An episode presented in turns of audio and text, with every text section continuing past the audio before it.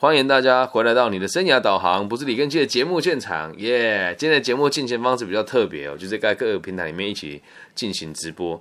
那我们今天要做的事情呢，是要带大家继续我们这个 Parkes 的带状节目《浅谈自卑与超越》，已经来到第八十一集了。内容是找到你的理想伴侣哦。那今天的这一集其实是取材于阿德勒《自卑与超越》当中的第十二章，已经讲到最后一章了。这一章的章节主要讨论的是爱与婚姻。那这个子章节里面的小项目叫做友谊与工作的重要性。那特别做这一节的原因，是因为我觉得理想的伴侣真的是不容易找，真的是不容易找。然后还有一点是，好像我们从小到大也都没有人家跟我们定义过什么叫理想的伴侣，我们就会从一些很奇怪的地方来判断什么叫好的伴侣啊。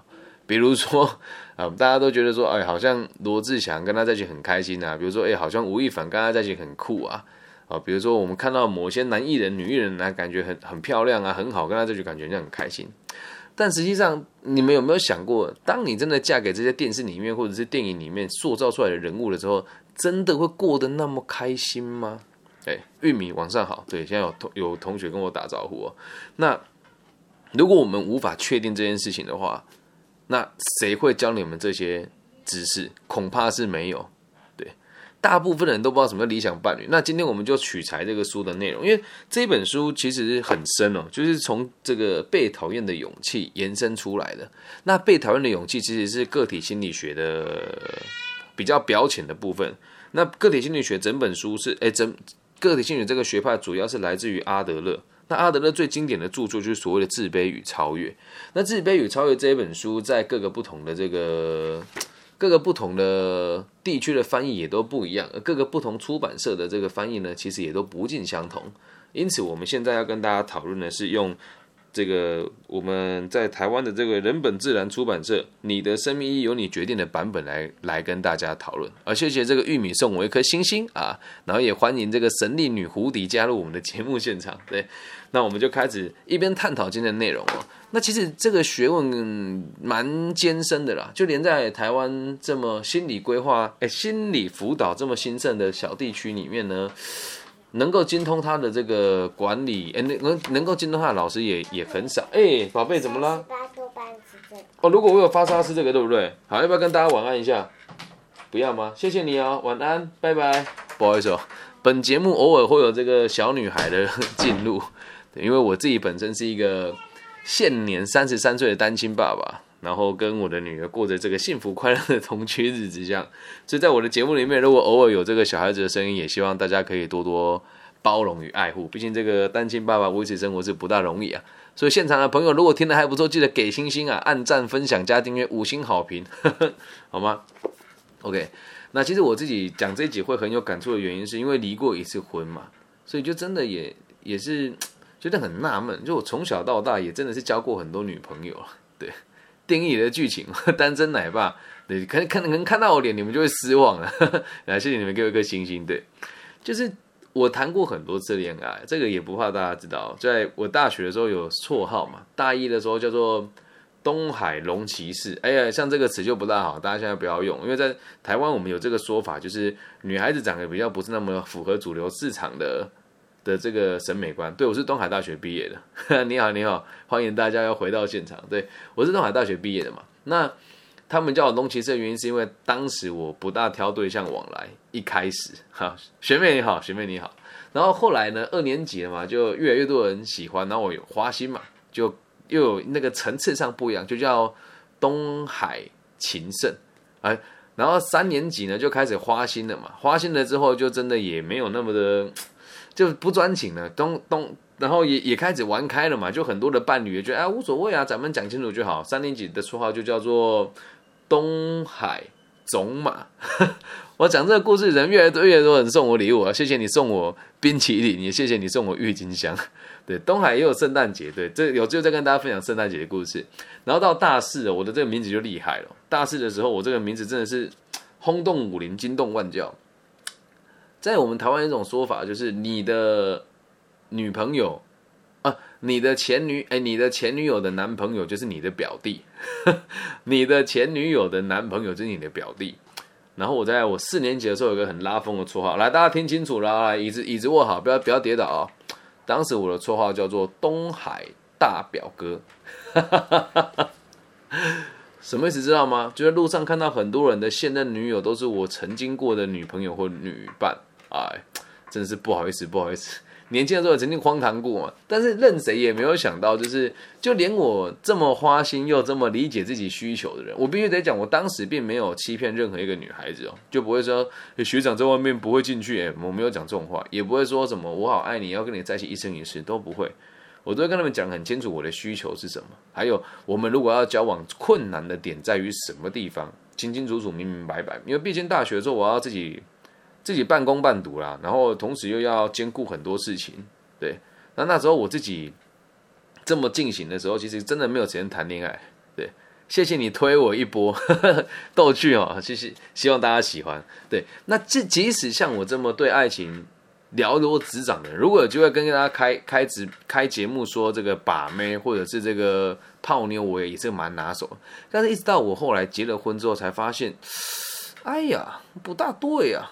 我好像不知道什么叫做谈恋爱，我好像不知道什么叫做这个爱情，所以我就也走了很多冤枉路啊。我先讲我人生最痛苦的几次的分手经验。第一次是一个跟我这个交往四年半，第一次论及婚嫁的女友，她离开了我，跟一个很有钱的健身教练，对，然后结束了我跟他的婚约。就是我们原本已经有婚约了，但他就是。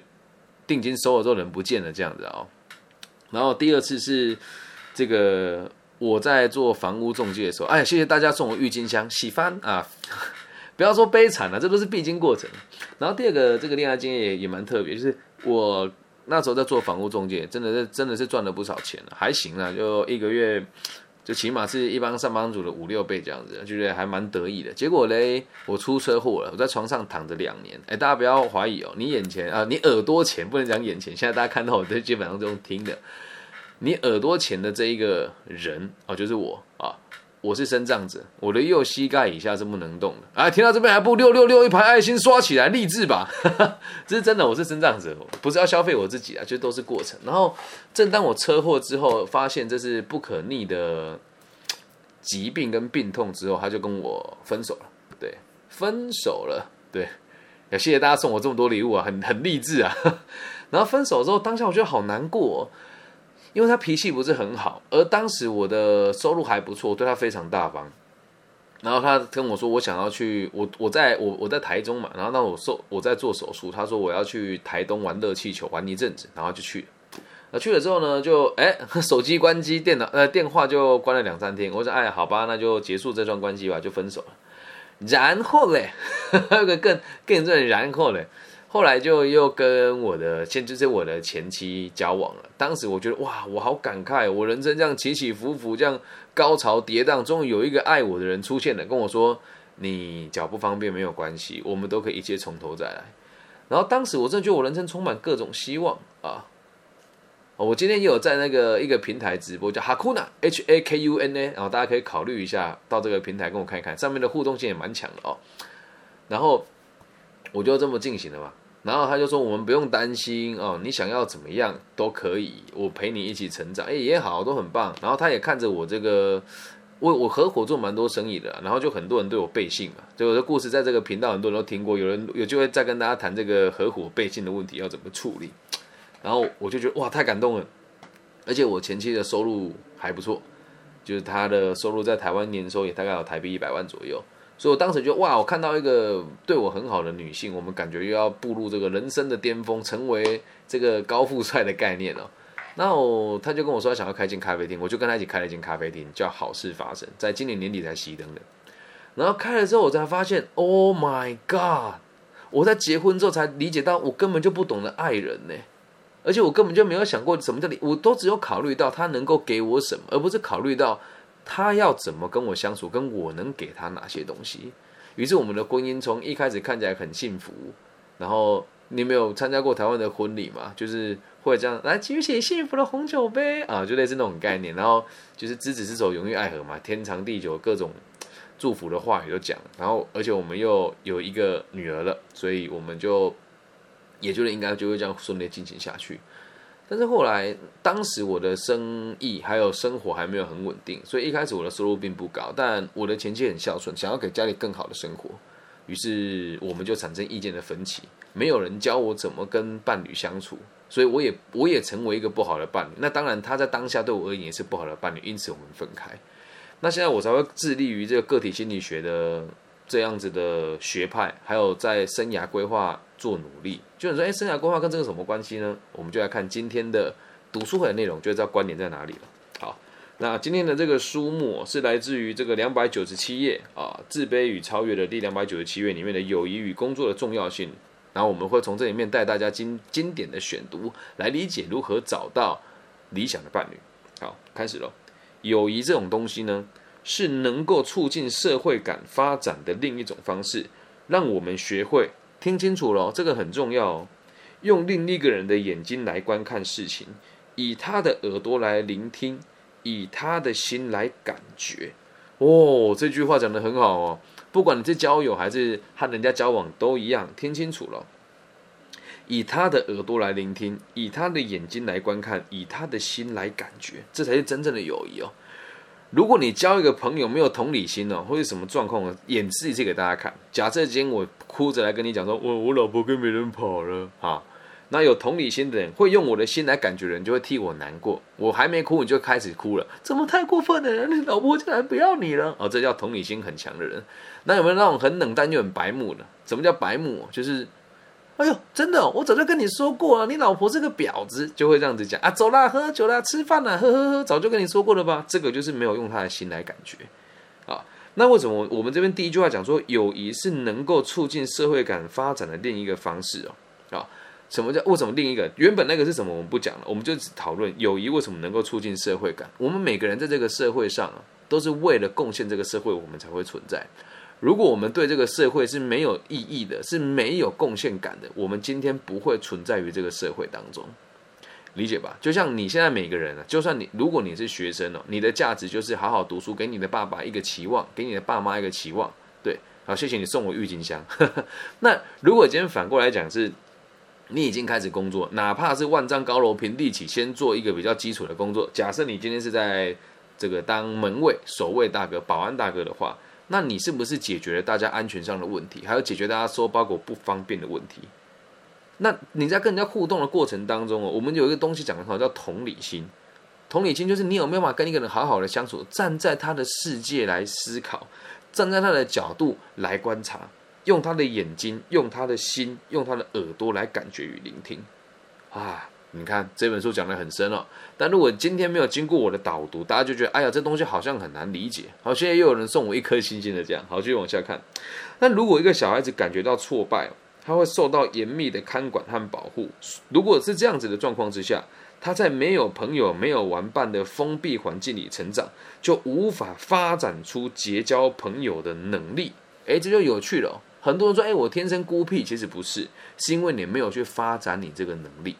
人这种东西是非常神奇的，我们基本上是无所不能，只要你愿意，没有你做不到的事情。那我怎么讲说有些孩子会天生无法和别人交朋友呢？因为他根本没有机会去学习这样子的技能啊！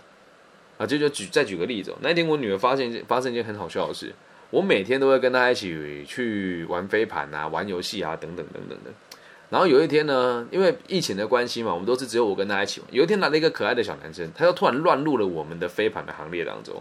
我个人觉得无所谓啊。然后呢，他就捡起飞盘说：“妹妹，给你。”然后就咻喷过来，就直接打到我女儿的眼睛的下缘。就大家都在卧蚕这个部分，没有很用力，没有错。但他们两个都只有大概在四岁到五岁之间的年纪，所以我女儿当下就爆哭了。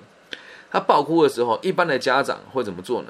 如果你女儿在跟你玩飞盘，有个男孩冲过来，突然拎起你的飞盘往你女儿的脸上砸，一般的家长一定就是护住你的女儿，然后跟他讲说：“你到底在做什么？你要不要跟我女儿道歉？”还有去找他的爸妈理论。如果我今天这么做的话，是不是就完全毁灭掉这两个孩子发展结交朋友的能力？哎，你要先知道一件事哦，这跟我们挑选理想伴侣是有关联的哦。我们要先理解为什么一个人无法发展出社交的观念，才能够理解我们如何避免掉和这样子的往来，或者是跟这样子的往来的时候，我们该注意哪些事情。所以当下我的做法是，问我的女儿说：“你还顶得住吗？”女儿说：“可以，有点痛而已。”我说：“那你能原谅哥哥吗？”她说：“可以。”然后哥哥就过来，我说：“那你要不要跟妹妹道歉？”她说：“好。”然后两个人就手牵手去玩了，两个人就手牵手手牵手去玩了。之后他们两个就展现出发展交友的能力，而他的爸爸哎，他的妈妈在旁边从头到尾都没有做任何的介入。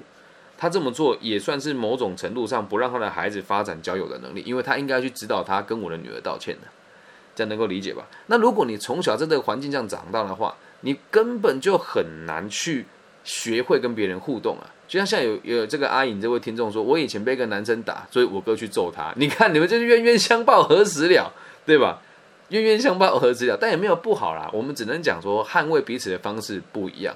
你好，你好，阿姨你好，好，那我们就往下看了。如果在这个环境长大的人呢，他会认为自己是这个世界上最重要的人，以确保他自己的利益为最高原则，会产生很多问题的，会产生很多问题的。如果你的另外一半，好，你看现在我们线上有个朋友回应了，他说我哥去揍那个欺负我的人，后来你们变成好朋友了，就代表其实你们在这过程当中，并不是以自己的最高利益为指导原则，对。如果你们以自己个人的利益为指导指导原则的话，既然开这个玩笑，你跟这小坏坏。如果你们以自己的最最高原利益为原则，你们就不可能变成朋友。所以，像这个淡水阿颖这位这位来宾哦，你的这个意思就是，其实你们在这个打打闹闹的过程当中，也有去考虑到彼此的立场是什么，这个就叫做有同理心而你后来跟他当成朋友，就代表你是一个愿意和别人互动的人。简单来说，就是如果你未来。要找伴侣，或是伴侣要找你的时候，在这个地方你是值得被选择的那个对象，这样能够理解吧？我们继续往下看哦。这边其实要讲一个重点哦，友谊的训练是为了婚姻所做的准备。好，友谊的训练是为了婚姻所做的准备，所以你要找到个理想伴侣，你得先看到他有没有办法跟别人好好的互动。如果今天一个人连朋友都没有的话，你敢跟他谈恋爱吗？就代表着他的存在可能对这个社会没有什么太高的价值，又或许是他非常的自私，只想到他自己。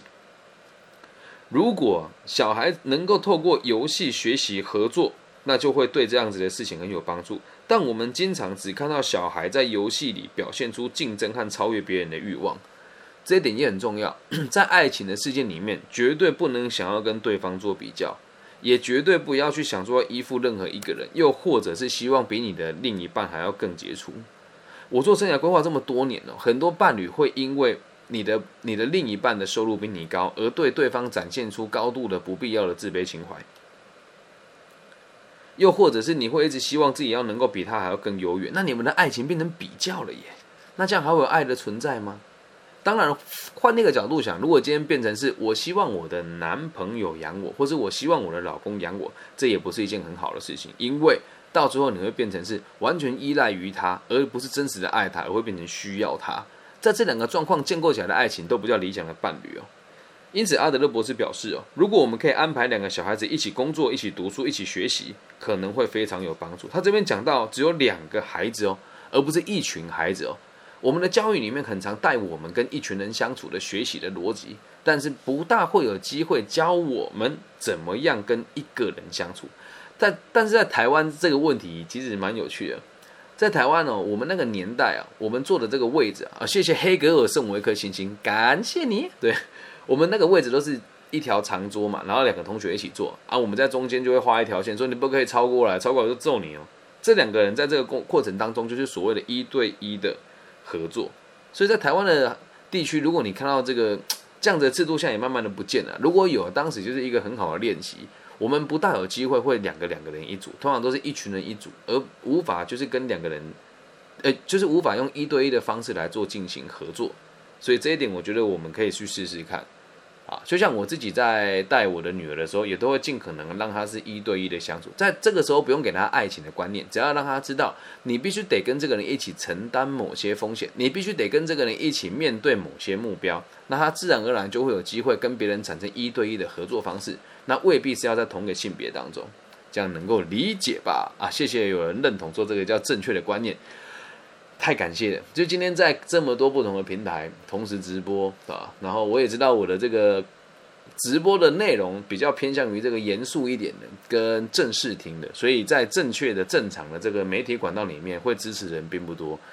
但是会听我节目的人，往往就都是对素质比较好的一群朋友，因为代表着你对这个主流的媒体有判读的能力，也代表你对你自己的人生有更多不同的想法。好，我们继续往下看那阿德勒在那个年代，他们流行的是那种双人舞嘛？他说：“我相信我们不该低估舞蹈的功能。舞蹈是一个有两个人共同参与的休闲与嗜好，就是跳舞的意思啊。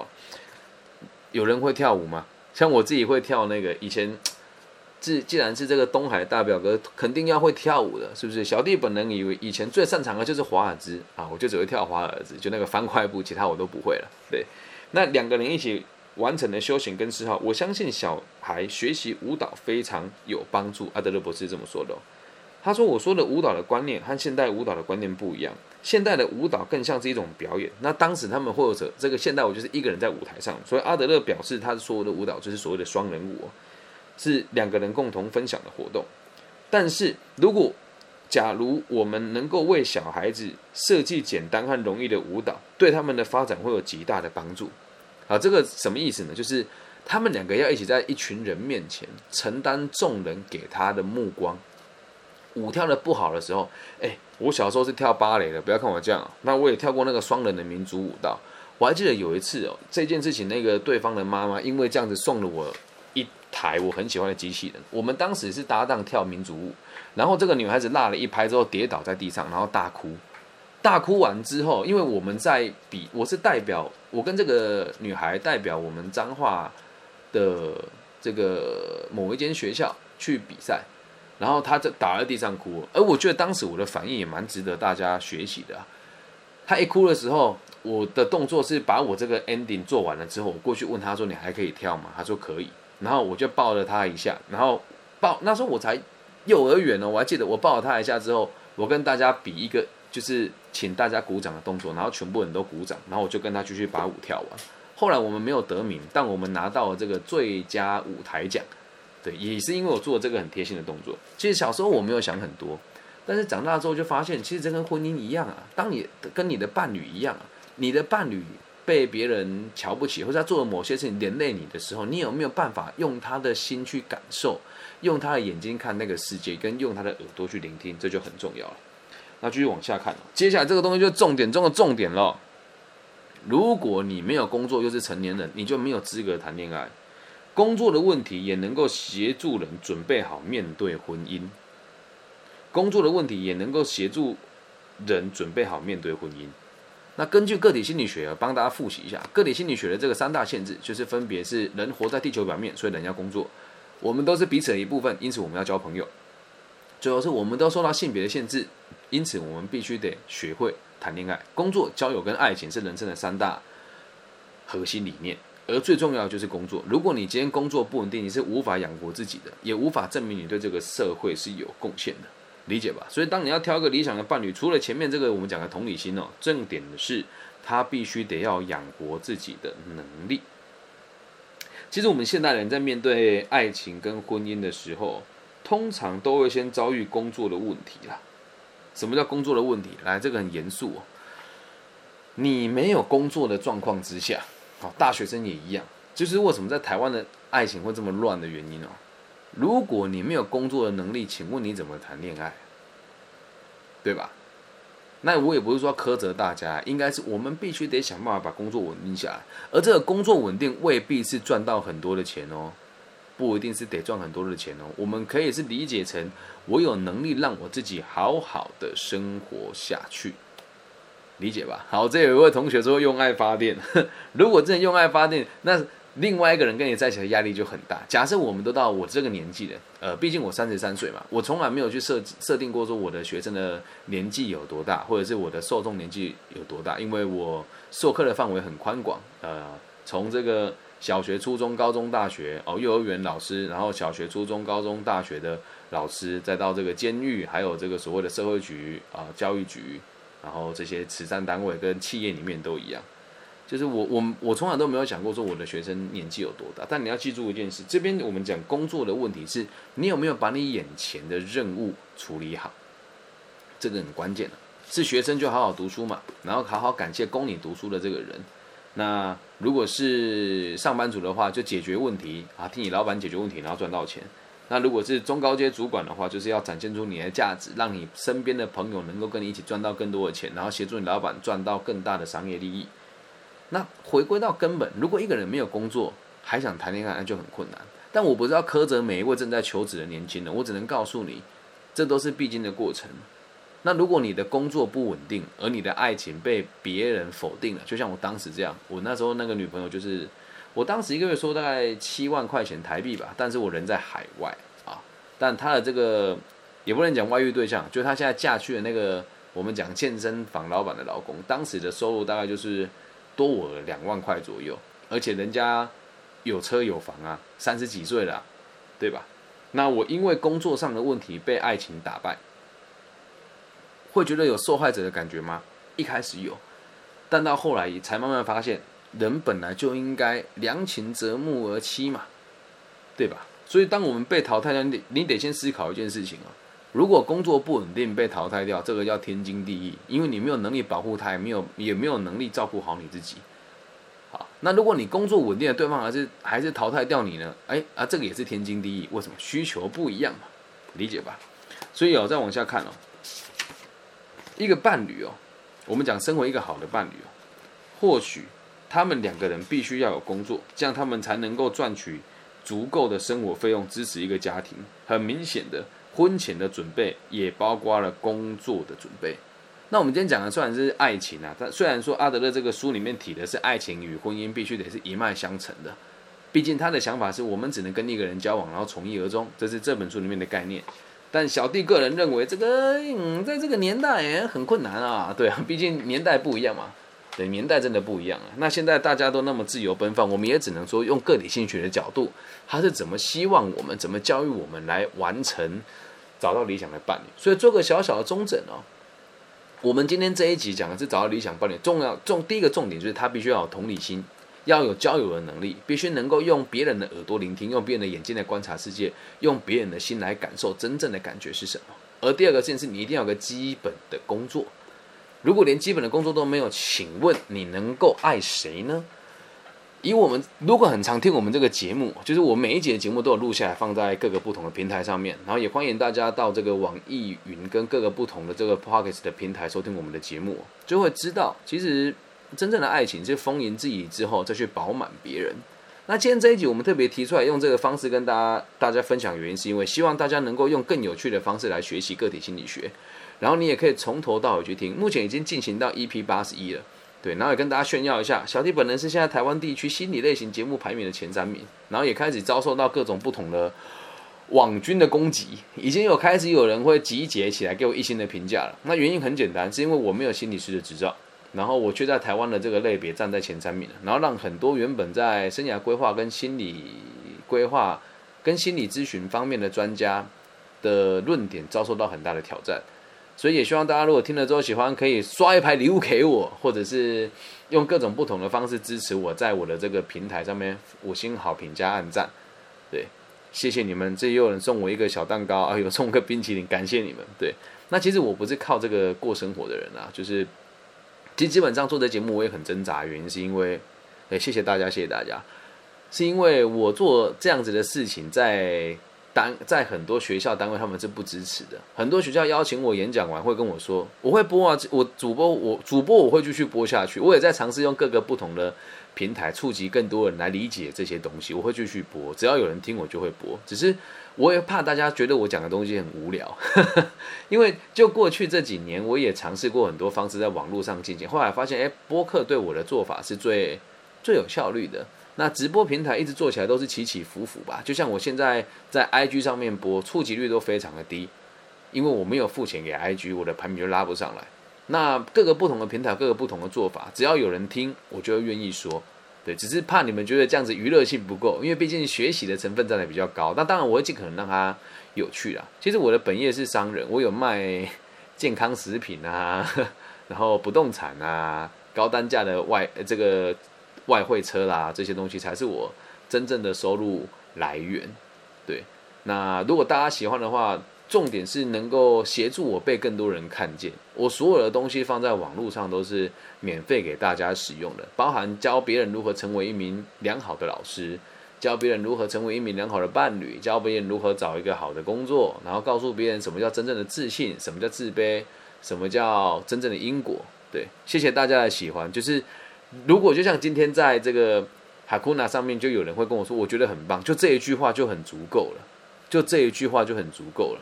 然后如果你也觉得愿意听的话，就是本节目也接受各种不同管道的赞助，哈 哈开玩笑，开玩笑。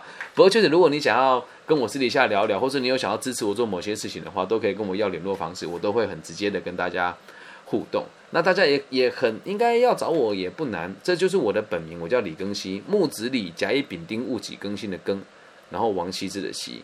我的直播时间通常是两天一次，因为毕竟大家有看到刚刚那个小坏坏，有没有那个小女孩是我的女儿，所以要等她睡着了，我才有办法继续开播下去。然后也得看有没有某一些经济上的收入吧，因为毕竟我的工作时间很长。跟大家报告一下我今天的行程哦，今天早上。八点到十点的时候，先解决某一间大学这个教育训练的培训的前期的作业，然后十点到十二点一个个案，然后一点到三点一个个案，三点到五点一个个案，然后五点之后呢，我的学生带我去打疫苗，好，然后打完疫苗之后我回来，回来之后先整理另外一间大学的这个课程，这个老师就问题很多啊，我教他们写自传，每个人都说没问题，然后他一个他有一个笨蛋学生说他听不懂，然后老师叫我重新录影，OK 了，我也接受。今天会来会早点休息，然后事情做完了之后，因为打完疫苗有点副作用，所以我刚刚躺下来睡了大概一个小时，然后醒来之后想要今天要用不同的方式直播，然后想了一下讲稿，然后架了一下设备，然后多使用了一台电脑，然后开始讲今天的内容。待会讲完之后，我还要准备明天早上要到济南大学的这个自我行销的演讲，因为原本我演讲是不需要简报了，但我打了疫苗，我怕明天会。昏昏沉沉，所以我得做一份简报准备着。那明天演讲完之后，来到了十二点，然后十二点四十五分的时候，我必须得开车回到我的家。回到我家，就你现在看到这个办公室。回到我家之后呢，我要在台北的就业服务站，明天有一场线上的课程，是教大家怎么应对线上面试的。然后结束了之后呢，晚上我可能就还会再开一次直播，因为今天用了各种不同的平台，也在尝试抓抓看不同的受众的想法是什么。那你要想，哎，那你的收入从哪里来？剩下的时间才是拿来做生意的时间呢，这样能够理解吧？以上就是这一集全部的内容，希望对大家有帮助。如果你喜欢的话，可以在网易云的频道上面帮我留言、分享、加按赞。我现在在大陆的粉丝也越来越多了，耶！希望各位大陆的朋友可以多多支持与爱护，然后也会看得到我会做不同的集数给大家。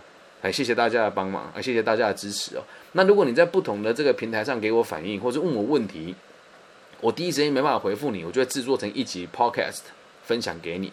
那以后只要我要继续制作 podcast，我就会也一样在各个不同的平台上面直播。所以我直播的时间也不一定会非常固定，因为必须得跟我的工作错开嘛。对，然后我自己旗下还有很多各种不同的投资啊，所以有时候我也会各有各种不同的 业配在这里面。对，所以也希望大家都能够喜欢。像我今天身上穿的这件 T 恤，就是我跟竹山的几个小孩子共创的品牌，叫 R&D。那我们就是很简单一件 T 恤嘛，一件就台币八百块。对，如果大家喜欢的话，也可以跟我讲。哎，我想要买一件这个可爱的 T 恤。他们在高中哦，自己做这个，你们看有没有看到？很漂亮吧？对，有机会你们可以跟我要这件这件 T 恤，是我们自己打版做的，就是对一个高中生对于创业一种一种想法吧。然后只要你是我的学生跟我的朋友，你有想要做任何生意，资金不够，我也都会协助。如果在我能力范围以内，而且我评估过认为会赚钱，我就会带你一起完成。了解吗？那也希望大家可以透过各种不同不同的平台，帮我分享我的节目给需要的朋友，好吗？希望我们都可以透过阅读跟个体心理学哦，然后让这个社会更加的安定。我爱你们，拜拜。